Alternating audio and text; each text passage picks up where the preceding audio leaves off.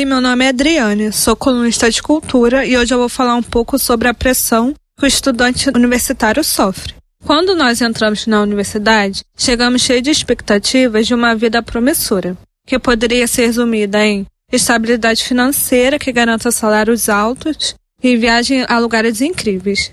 Sem as preocupações que nós jovens geralmente temos de um futuro sem hospitais públicos e com o dinheiro contado para arcar com as contas de todo final do mês. Uma vida onde possamos adquirir bens materiais como sapatos, roupas de marca e smartphones de última geração, sem dificuldades, o que não é algo que a maioria das pessoas tem no Brasil, sendo de acesso facilitado para a elite. E é que a nossa família nos ensina que a universidade é a principal porta de entrada para essa vida ideal. Não sendo fácil também para nós jovens entrarmos nesse lugar que poucos têm a chance de entrar. São poucas as oportunidades para as pessoas de baixa renda, quase nenhuma comparada a quem é privilegiado. Por isso, conseguir entrar em uma universidade é difícil, mas sair com o diploma parece ser tão difícil quanto. Nós, estudantes, sofremos diversas pressões no meio acadêmico, como prazos a ser mantidos, da entrega de trabalho a leituras diárias de textos para debater na sala de aula, inspirar produções.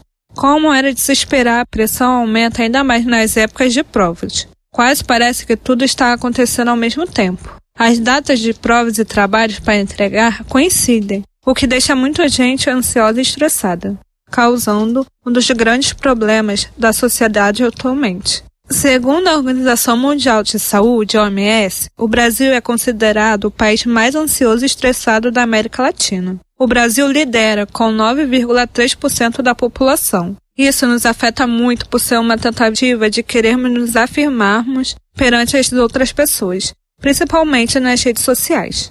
Sem falar em outros compromissos fora da universidade que alguns têm, como trabalho, cursos complementares como inglês, espanhol e atividades simples, diárias como cuidar de casa e ao mercado, que acaba não deixando o estudante com foco total na vida acadêmica. Essa é a vida real de universitário. O que não é a mesma que te contam quando está estudando para prestar o vestibular. A pressão de passar na prova e entrar em uma faculdade se encerra, mas começa uma outra, que é de conseguir se tornar profissional bem qualificado e conquistar sua independência financeira. E se você quiser saber mais sobre como é a vida real de universitário, é só ir lá na coluna de cultura, A Maravilhosa Vida de Universitário, no blog comunicaweb.wordpress.com.